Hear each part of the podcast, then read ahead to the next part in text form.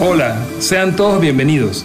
Soy José Pimentel, pastor de Centro Familiar Vida Nueva en Ciudad de Panamá. Te damos la bienvenida a nuestro podcast y espero que sea de bendición para tu vida. Disfrútalo. Bien, levante su mano y diga conmigo una palabra. Diga conmigo una palabra. Diga, no es demasiado tarde. Dígalo más fuerte, no es demasiado tarde. Mm. Ayúdenme a predicar y dígaselo a alguien. Dígale, no es demasiado tarde. Ese es el título de mi palabra hoy. El domingo pasado Dios me daba esa frase y, esta semana ha seguido como que oh, no es demasiado tarde, no es demasiado tarde. Satanás es mentiroso y nos quiere hacer ver que es tarde. Quiero leer un par de versículos para poder predicar y poder hablar esta, en esta tarde ya, mediodía. Mateo 24, 37 y al 39 dice en NTV, dice, cuando el Hijo del Hombre regrese, ¿qué tal si lo lee conmigo? Dice, cuando el Hijo del Hombre regrese, será como en los días de Noé. En esos días antes del diluvio, la gente disfrutaba de banquetes, ¿qué más? Fiestas, ¿qué más? Y casamientos. Hoy día, hoy día ¿cómo es? E igualito. Diga conmigo ahora, hasta el momento. Hasta el momento. Más fuerte. Hasta el momento. ¿Hasta cuándo? Hasta el momento. ¿Hasta cuándo? Hasta el momento en que Noé entró en su barco. Versículo 39. La gente no se daba cuenta de lo que iba a suceder. ¿Hasta cuándo? hasta que llegó el diluvio. Oh, hablando de diluvio. Hasta que llegó el diluvio y a razón con todos. Ahora diga fuerte conmigo esa última frase. Así será cuando venga el Hijo del Hombre. Cristo viene pronto. Bueno, desde que tengo una corta edad yo escucho que dicen, Cristo viene pronto. Usted sabe cómo celebraban los primeros cristianos, San Pedro, San Juan, los primeros apóstoles, los primeros discípulos, ¿ah? los primeros cristianos por ahí, Pablo, Marcos. ¿Cómo se saludaba la, iglesia de, Jerusalén, la, la primera iglesia de los primeros años? Como también se le llama la iglesia primitiva. ¿Cómo se saludaban? Dios te bendiga. ¿Ellos cómo se saludaban? Maranata, ¿qué significa? Cristo viene pronto. Y para los que están en el SEAT, esto fue el paradigma apocalíptico. Para los que están en el SEAT, en, el primer, en la primera sesión del primer año del SEAT, ese fue el paradigma apocalíptico donde ellos por 200 años los cristianos mantuvieron ese fuego de que Cristo viene pronto, porque Él se fue y Él le dijo, yo voy a regresar pronto. Y los ángeles cuando estaban en la ascensión de Jesús dice, varones Galileos, varones, ustedes están viendo a Jesús que está siendo llevado así. Y así mismo regresará en una nube. Espérenlo porque Él viene. Y desde ese instante ellos los creyeron y cuando se saludaban, ellos veían a otros, estaban siendo apresados, estaban siendo llevados al martirio, pero ellos cuando se encontraban se gozaban porque eran libres. Diga conmigo, somos hijos, somos libres. Y un libre no, no celebra así. Por eso es que a veces parecemos locos y saltamos y cantamos, vuelve a casa a la casa de mi padre. Y, lloramos y nos ponemos, porque un libre, señores, cuando yo salí de la cárcel, yo no le puedo explicar a usted el gozo que yo tenía cuando yo salí de la cárcel. Y eso que era una cárcel terrenal aquí. Pero lo que Cristo hizo en nosotros y, y que somos libres del pecado, es el mayor gozo cuando usted lo entiende, cuando usted empieza a verlo. ¿Cuántos libres hay aquí? ¿Cuántos hijos hay aquí? Eso es lo que usted ve aquí, no es hombre. Entonces esos primeros cristianos estaban así, viviendo esa libertad. Se saludaban a pesar de que estaban yendo apresados. Y le decían unos a otros, Maranata. O sea, ¿qué, qué significa? Se saludaban, se veían y decían, Maranata, es decir, Zap. Se saludaban y decían en griego, Zap Ok, acá vamos a decirlo en, griego y acá el sap en español. Se saludaban y decían. Y entonces eso significaba. Y después veía a otro por ahí y se encontraban de nuevo y decían. Pero así con felicidad. Que traducido es sap. Dígale al que está al lado suyo, Maranata. Dígale al que está, al que está al lado suyo, sap. Cristo viene pronto. Bueno, dice este pasaje que estamos leyendo, ¿qué será como en los días de Noé? Y aquí está hablando de la segunda venida. Yo estoy dando un pequeño spoiler para lo que es Casa de Luz. Casa de Luz, estamos ya en el capítulo 22, esta semana 23 y el que viene más arriba 24. Algunas casas de luz están atrasaditas, hay un par, y pronto se van a poner al día para estar todos alineados. Dice que será como en los días de Noé. Diga, conmigo, será como en los días de Noé. En los días de Noé, la gente estaba viviendo su vida. Casamiento, en fiestas, hasta el momento en que Noé entró.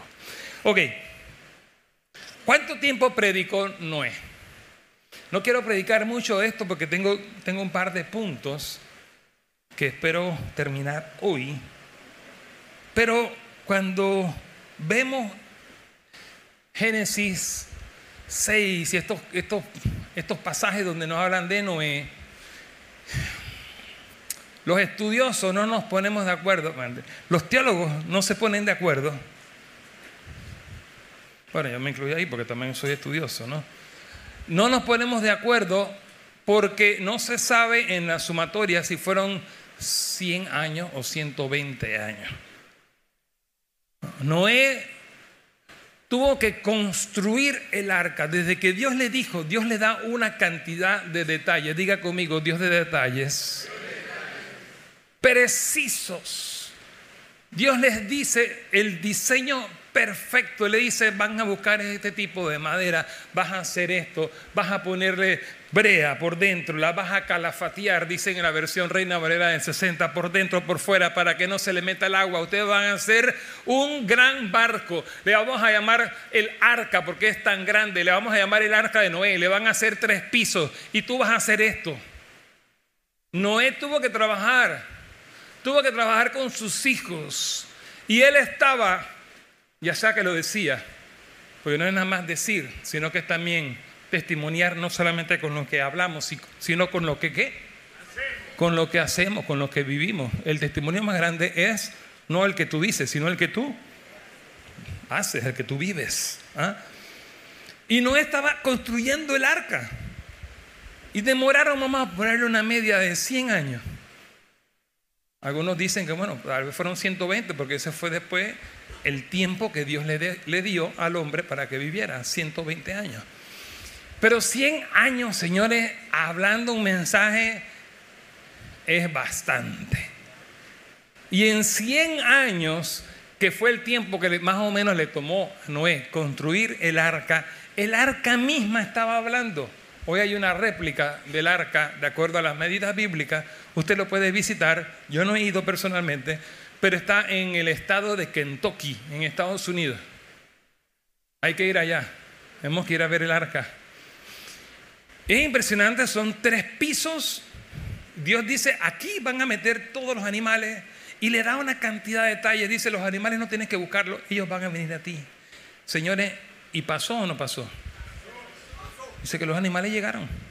Pasaron 100 años, pero Noé tuvo que construir el arca. Él tuvo que obedecer, él tuvo que accionar. Y él, el mismo hecho de su obediencia fue la predicación para la gente de la época. Dios dijo, mira, eh, voy a traer este juicio sobre la tierra porque la gente no me hace caso, pero voy a, a dar este espacio para salvarlos. Voy a dar esta oportunidad para que nadie se pierda. Porque ¿qué dice Juan 3:16? ¿No los escucho? Para, para que todo aquel que en él crea no se pierda, sino que tenga. O sea, Dios no quiere que nadie se pierda. Dios quiere que nadie se pierda. Dígale, dígale al que está al lado suyo. Dios no quiere que nadie se pierda. O Dios quiere que nadie se pierda. Él murió por todos, pero los que creen en Él se salvarán. Lo mismo pasó en la época de Noé. Dios puso, y hemos hablado por un par de semanas de lo que es el protocolo, la manera de Dios. Dios tiene un protocolo, Él tiene una manera, Él tiene un cómo.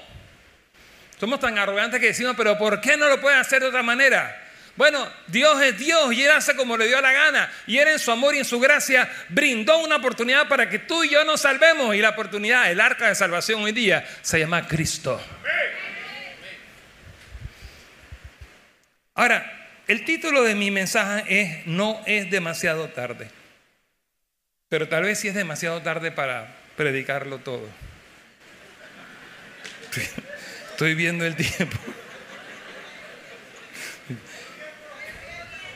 Gracias. Te amo. No sé quién lo dijo, pero te amo. Te amo, te amo, te amo. Somos como...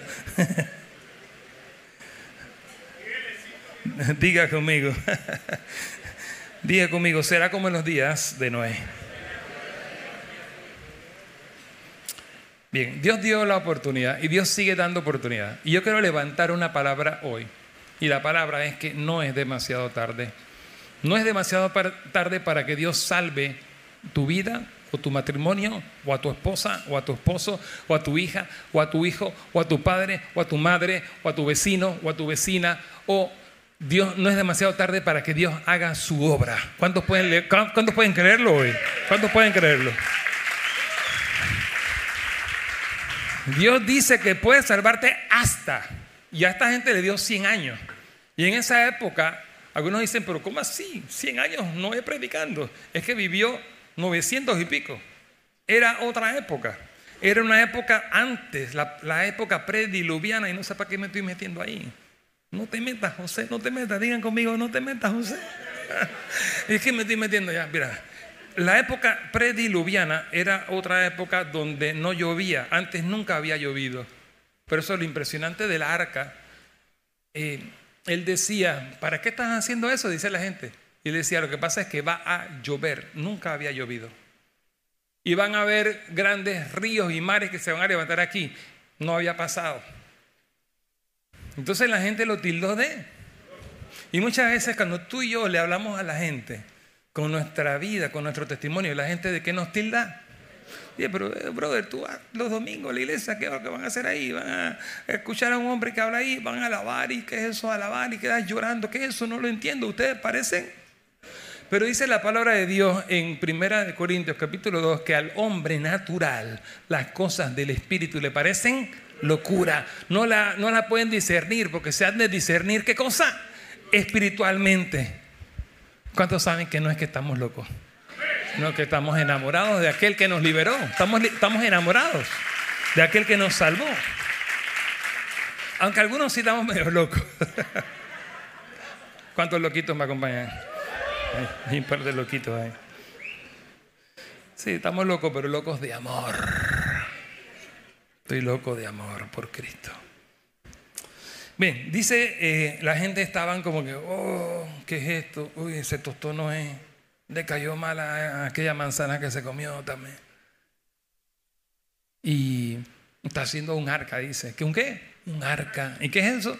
No, un barco grandote, dice, para que nos salvemos. ¿De qué? De una lluvia. ¿Qué lluvia? Eh, una palabra que él inventó. Ah, ok. No, dice que Dios le dijo que va a llover. Oh, oh, exacto. Señores, dice que será como en los días de... Bueno, Noé sufrió bullying porque le dijeron loco hasta que comenzó a llover. Y ya era demasiado tarde. Pero todavía no ha llegado el juicio. Por eso no es demasiado tarde. Toca a alguien y dígale, no es demasiado tarde. Usted ha estado creyendo por alguien que venga a los pies de Jesucristo. Usted ha estado creyendo por, por familiares, por vecinos. Usted ha estado creyendo por la transformación de la ciudad. Yo he estado creyendo porque Dios va a hacer algo grande en mi país. Ayer estuvimos en la mañana en un tiempo llevando un mensaje de perdón y reconciliación en el pueblo de Veracruz.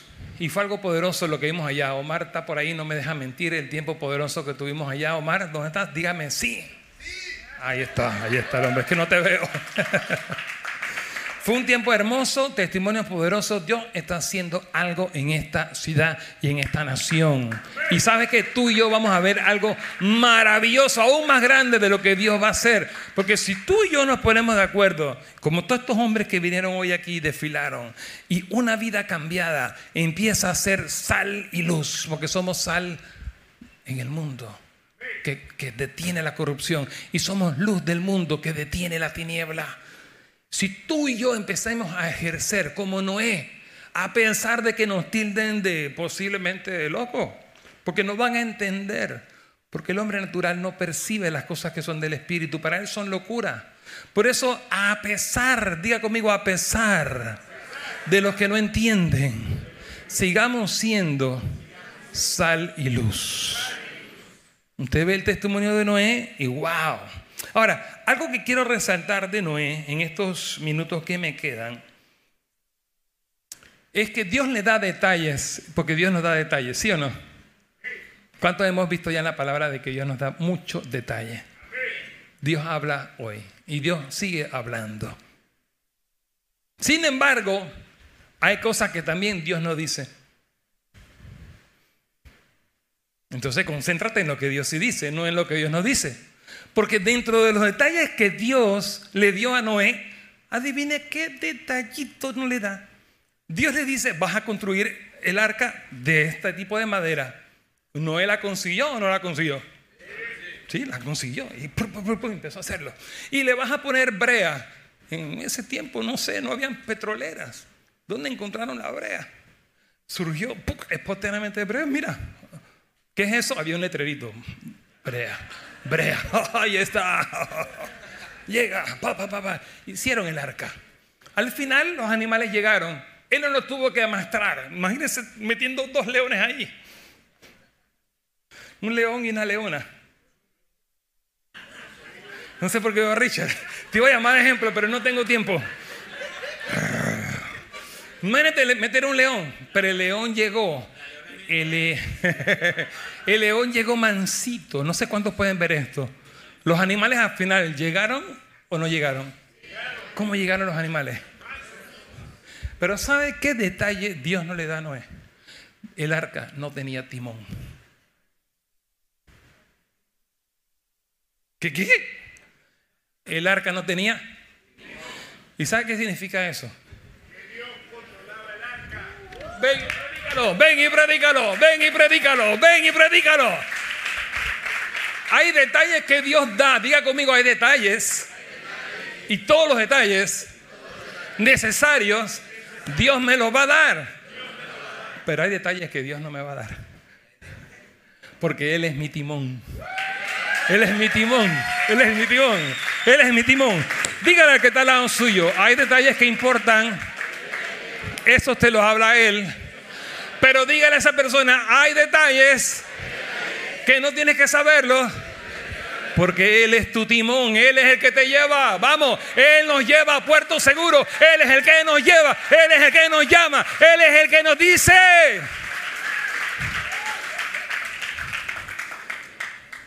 Uh, apague y vámonos. ¿O quién quiere una más? Mira, un pedacito más, un pedacito más. Esto de no es demasiado tarde no solamente es para salvación, sino que también no es demasiado tarde. El Señor me, ponía dos puntos en esta palabra de no es demasiado tarde. No es demasiado tarde para la salvación tuya de alguien o de la ciudad o de la nación. Pero también me daba una palabra Y es que no es demasiado tarde para los pródigos, para lo que, los que se han alejado. Por eso esa canción de vuelve a casa, vuelvo a casa, a los brazos del Padre que me ama y me llama. Me llama, me llama por su nombre, aunque conoce mi pasado. ¿Qué más? Aún así me aceptas y su hijo. ¿Qué fue lo que pasó con el hijo pródigo? El hijo pródigo se fue, ya era hijo. ¿Y qué hizo el hijo pródigo? ¿Usted sabe la historia? Se apartó y se gastó la herencia. Le, pidió prácticamente el papá, papá, dame la herencia en vida. No quiero esperar que mueras. Prácticamente lo estaba matando al pobre viejo. Habla de un hombre despiadado, egoísta, rebelde. Y muchas más que podemos decir. Sin embargo, el padre le da la herencia, se va y la malgasta. Y llegó al punto de depravación, donde la gastaba en licores y todo tipo de sustancias, y en mujeres y todo tipo de, mala vida. Y llegó al punto donde quedó totalmente quebrado y como decimos en buen panameño, quedó en la, en la lama. El que no es panameño no entiende el término, después se lo explicamos. El hijo pródigo recapacitó y estaba comiendo la comida, quería comer la comida de los cerdos. No es que la comía, estaba cuidando los cerdos, intentaba comer de la comida de los cerdos. Y dice que ahí recapacitó. ¿Y sabes qué dijo? Él dijo, ups, pero yo qué estoy haciendo? Si en la casa de mi padre, vea conmigo en la casa del padre ahí hay mejor comida que esto. Él dijo ahí, él recapacitó y él dice, no es demasiado tarde. Yo necesito levantar esta voz sobre usted. Tal vez alguno por ahí dice, bueno, yo estoy herido, yo estoy dolido, yo estoy alejado, yo estoy endurecido.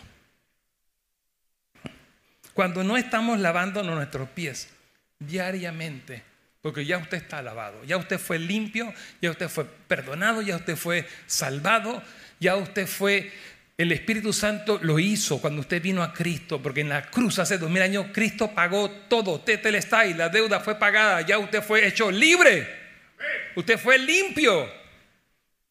Usted fue declarado santo, posicionalmente hablando. Comenzó un proceso de santificación. Comenzó un proceso en usted que tiene que ir creciendo. Pero todos los días usted tiene que lavarse los pies. Y cuando no, no los lavamos constantemente, estoy hablando espiritualmente, por supuesto, podemos ser como el hijo pródigo. Y ese es el segundo punto que quería tocar rápidamente. El hijo pródigo. Diga conmigo, no es demasiado tarde. Ayúdame a predicar y díganselo a alguien por ahí, no es demasiado tarde para recibir el perdón de Dios, la restauración de Dios, la sanidad de Dios. Dígale, soy perdonado como hijo. Dígalo, soy hijo de Dios. Soy libre. Dígale a alguien ahí, si eres hijo, eres hijo. Dígale, eres perdonado. Dígale, eres libre. Tienes sanidad. Dígale, no es demasiado tarde. Algunos hombres, después de Bano Brother, estamos haciendo un, devocional. ¿Cuántos están disfrutando de ese devocional? Es bien cortito, pero bien chévere. Y, tengo una nota del de hoy, del de esta mañana, que, que me llegaron. Me llegaron el ver y el recordar eso. Y quiero leértelo brevemente. Nueva naturaleza. Diga conmigo, nueva naturaleza. Hay dos palabras griegas, neos y kainos. ¿Cuáles son?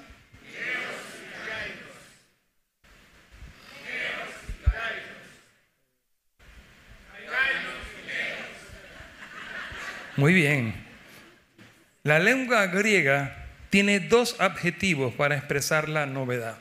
Neos, que es un nuevo o reciente, algo que es fresquito. Y kainos, que es nuevo, diverso. Neos se refiere al tiempo y significa joven e indica por tanto una novedad en relación con el tiempo. La frescura de una cosa que comienza a existir y que se aplica, sobre todo a los seres vivientes o semejantes, como el vino nuevo al que hace referencia a los evangelios, que es de reciente fabricación. Eso es neos. Diga conmigo, neos. Se refiere a tiempo.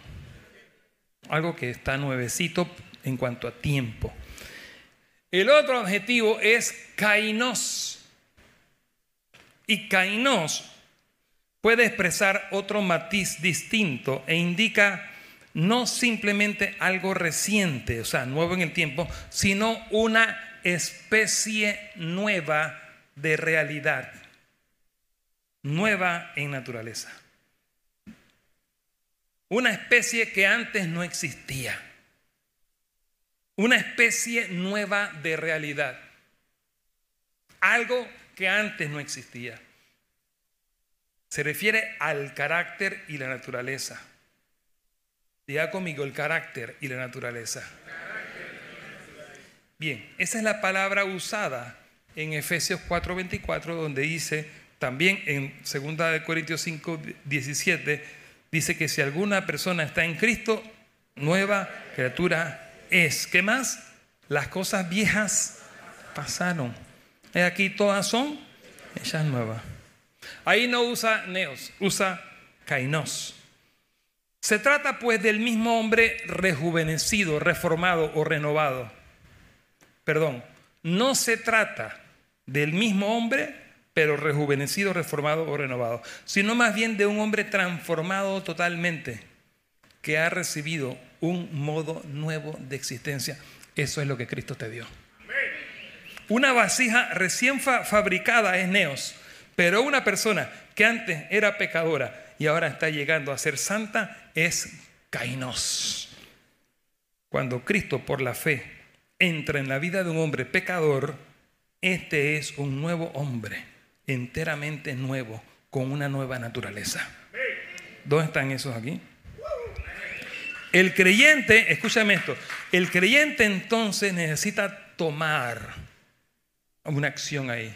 El creyente necesita tomar o vestirse de la nueva naturaleza provista y creada según Dios en la santidad y justicia de la verdad. Esta es la acción, diga conmigo, acción decisiva. Diga conmigo, es una acción decisiva del creyente intencionalmente requiere hacer que tú te revistas.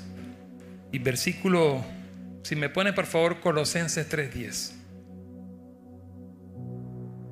Quiero cerrar con ese versículo, pero quiero decirte, quiero que penetre esto.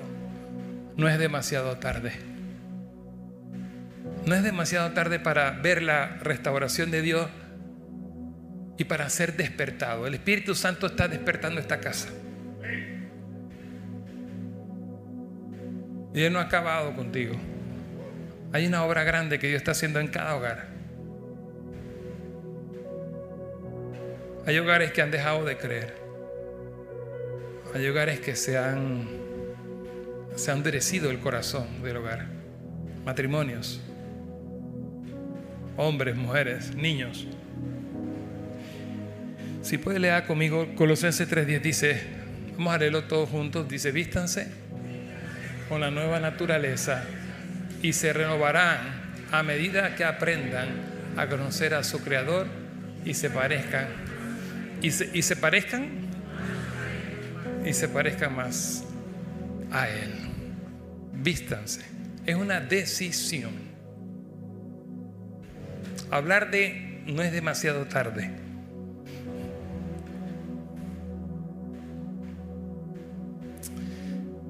el Espíritu Santo Póngase de pie, iglesia. Quiero invitarte a que usted sea ahora ministrado para recibir lo que viene.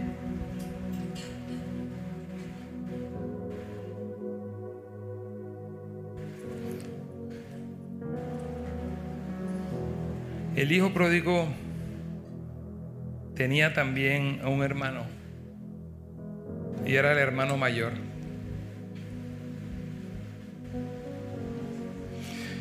El hermano mayor se convirtió en alguien que aprendió a hacer todo lo correcto y estaba en casa. Pero en un momento su corazón se endureció. Yo siento decirle a alguien hoy, decirle a la casa, no, si escuchas hoy, hoy su voz, no, no endurezcas tu corazón. No endurezcas tu corazón. ¿Qué tal si usted en este momento cierra tus ojos donde estás y dile Espíritu Santo, háblame, háblame donde hay dureza en mi corazón. No me quiero perder lo nuevo y lo fresco tuyo. No me quiero perder lo que estás por hacer. No me quiero perder lo que está lo que esta temporada está trayendo para la casa. Espíritu de Dios. Tú eres un Dios que no solamente nos salva, esa es apenas la entrada, esa es la punta del iceberg, es apenas el comienzo, pero hay mucho más. Hay mucho más. Y el hecho de que el, el, arca no tiene timón significa que tú lo diriges. Por eso, Señor, guía mis pasos. Dile, Señor, gracias por este tiempo, gracias por esta casa. Vamos, a alguien que alaba al Señor y le dé gracias porque si Él te salvó, Él te perdonó, Él te liberó, Él te sanó. Y Él, el que comenzó la buena obra en ti, señores, el que la comenzó, ¿qué hará? La terminará. Ayúdeme en este momento y, y, a alguien al lado suyo. dígale, el que comenzó la buena obra en ti, la va a terminar. El que comenzó en ti, la terminará. El rey está aquí y él te toca hoy. Alguien que le diga a alguien, no es demasiado tarde. No es demasiado tarde. Reciba el perdón, reciba la salvación de Dios, reciba un rompimiento en esta hora, reciba un toque del Señor hay gente que en este momento está siendo liberada, hay gente que en este momento está están rompiéndose dureza de su corazón, costras, costras espirituales están cayendo. Vamos, alguien que reciba en este momento un toque del Espíritu Santo. Dígale, este es un tiempo, este es un tiempo para ti. Alguien que lo crea y le diga, Señor, no es demasiado tarde. No es demasiado tarde. Alguien que lo crea, alguien que levante esa palabra para sí mismo. Dígalo, no es demasiado tarde para mí, Tere, no es demasiado tarde para todavía vivir mejor tiempo en nuestras vidas, en nuestro matrimonio. Todavía aún Él tiene mejor, mejor. Alguien que lo crea, ¿lo crees conmigo? Créalo conmigo, créalo conmigo, créalo conmigo, créalo por usted mismo. Alguien que levante en este momento oración ahí, uno por otro. Si tiene su esposa, su familia ahí, ore, pero también ore por el vecino, el que está al lado suyo que tal vez ni conoces. Espíritu de Dios. Trae esa palabra, afílala, Señor. Este es el año de enfocar, es el año de posicionar. Y hay muchas cosas que tú estás posicionando, arreglando. Dice,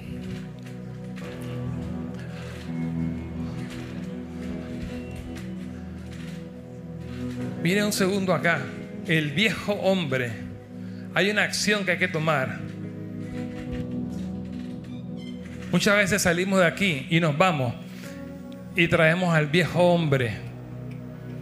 Nos escondemos. Pero de repente algo pasa, llegamos a la casa y traemos al viejo hombre. Y el viejo hombre, la naturaleza es fea, es bruta. Mira acá un segundo. Y ese es como el viejo hombre. Pero hay que tomar una decisión. Dice, vestíos de nuevo el nuevo, el viejo hombre ya está crucificado. el Señor dice que con Cristo está juntamente crucificado. Por eso hay que hay que levantar al nuevo hombre. Hay que vestirse de la armadura, el nuevo hombre. Dice, ponme el versículo de nuevo de Colosenses, por favor. Colosenses 3:10. Léalo conmigo. Tengo aquí a mis actores perfectos. Ellos fueron, ellos fueron una estrella allá en Bano Brothers también, así que un fuerte aplauso. mire, léalo conmigo, vístanse. Dígalo con la nueva naturaleza.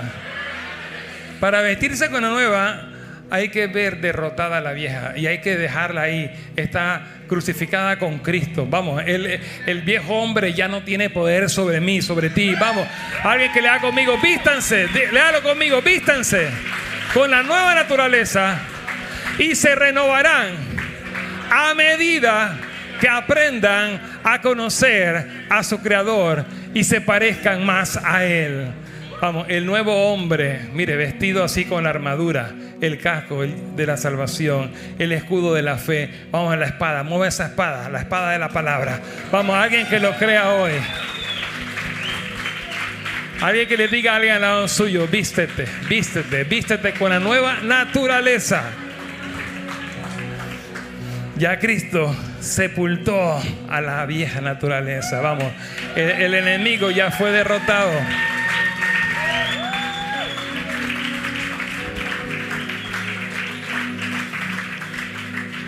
Es de mucha alegría y mucho gozo ver todo lo que hemos compartido esta mañana. Pero cuando dice que a medida que aprendan a conocer a su creador se parecen más y vas a experimentar aún cosas mayores. Yo creo que nosotros, los que tenemos más tiempo en Cristo, disfrutamos mucho más el testimonio de muchos de ustedes que dieron palabra hoy de lo que Dios hizo en sus vidas el fin de semana. Porque en la medida que más y más conoces al Señor, más y más te impacta lo que Él está haciendo. Entonces, queremos invitarte a que no te quedes en la orilla, no te quedes mojándote solamente el pie cuando el agua puede llegar hasta taparte completamente, hasta bucear en los océanos del Espíritu. Una de las cosas que más usa Satanás y el enemigo es sobre todo cuando tienes mucho tiempo, como que ya yo me sé esto, ya me sé lo otro. Esto no es una carrera de conocimiento, esta es una carrera de experiencia. De experiencia de, más y más en el espíritu, que es la comunión. Entonces, cuando somos vestidos de una nueva naturaleza, nos vamos renovando. Y hay una renovación constante. Es más y más y más. Por eso que nunca te vas a aburrir, nunca te vas a cansar, nunca es, ay, qué pereza. Otra vez vamos a la congregación, vamos a la iglesia, vamos a la casa de luz, vamos al SEAP. Qué pereza. No, nunca. Cuando hay pereza es una, o cuando hay aburrimiento o fastidio, es una, un síntoma de que tú estás desconectado y estás en la, en la vieja naturaleza. Cuando tú estás en la nueva naturaleza, hay un movimiento. El Señor es un constante mover. Me gustó esa palabra que decía Carlos hoy. Es un movimiento. Y no es un movimiento solo de hombres ni de mujeres. Es un movimiento del Espíritu Santo de Dios que habita en hombres y en mujeres. Y que no solamente se circunscribe a la región de Panamá o a la ciudad de Panamá. No, eso va mucho más. Por eso es que a veces tenemos un concepto muy errado de lo que es lo de Dios y la presencia de Dios. Yo no sé si usted añora su presencia eterna. Este mundo es muy, tiene muchas cosas sabrosas. Pero Pablo dijo, no sé qué escoger, si estar aquí o estar allá. Y yo no le quiero invitar a que usted viva en un escapismo, pero sí lo invito a que sueñe con la eternidad. Que no crea que es un concierto tipo aquí, que es muy bonito y muy bueno. No, no, no es mucho más grande que un escenario. Porque si en la tierra hay cosas hermosas, si en la tierra, en este planeta Tierra, hay tantas cosas lindas que incluyen los seres humanos, ¿cómo será esa eternidad? Que será para siempre. Donde tus vestiduras no van a ser ni siquiera como la armadura esta romana, no, serán otras cosas. otras cosas. ¿Y sabe qué? Solamente son 100 años esta vida. 120, 150. Nadie llega a 150. 120, el que más. ¿Cómo será esa eternidad? Y esta vida es un examen, esta vida es una carrera donde tú vas a aprender a conocerlo más y más y más. Familia, qué pérdida de tiempo vivir en la carne, qué pérdida de tiempo vivir con una vida sin renovación y sin transformación. Lo más aburrido que puede haber y lo más insignificante que puede haber es vivir una vida en la carne En amargura, en falta de perdón, en odio, en tristeza, en borrachera, en fornicación, en adulterio, en contienda. Eso sí da pereza. La renovación del espíritu es cada día más, cada vez más. Y entre más renovado estás, tú quieres ver la renovación en más gente y en más gente. Qué alegría ver 80 varones que fueron hasta fin de semana. Pero señores, vamos por más. No vamos, vamos por naciones. No por, vamos por naciones. Por eso no hay manera de aburrirse. No hay manera cuando tú eres transformado, Así cuando es. tu naturaleza es transformada. Noé vio toda la especie de animales. Tú sabes, José, que veía un chistecito que me llegó hoy, ya lo posteé rapidito, que el burro decía, un chiste, y no sabía que ibas a hablar del arca de Noé. El burro dice, oye, yo me salvé, no te vas a salvar tú. El burro entró en el arca. El burro entró en el arca con la burra. No seas más burro que el burro, por favor. Entra en el arca, salva a tu familia, sálvate a ti y salva a tu familia. Está buena, está buena. Oh, levante la mano de alguien, levante la mano de alguien y dígalo. Vístete con la nueva naturaleza. Ey, apropiate, apropiatelo, está para ti. Es un cheque que tienes que cambiarlo. Si a usted le dan un millón de dólares en cheque, ¿usted lo cambia o no? Ayer lo cambié. Ayer, bueno, es más grande que un cheque y muchos lo tenemos en el bolsillo y no lo cambias. Así que esta es una palabrita para ti. Dígale, cambia el cheque. Vamos, cambia el cheque. Vamos, vamos ahí, vamos. Vamos a alabar al Señor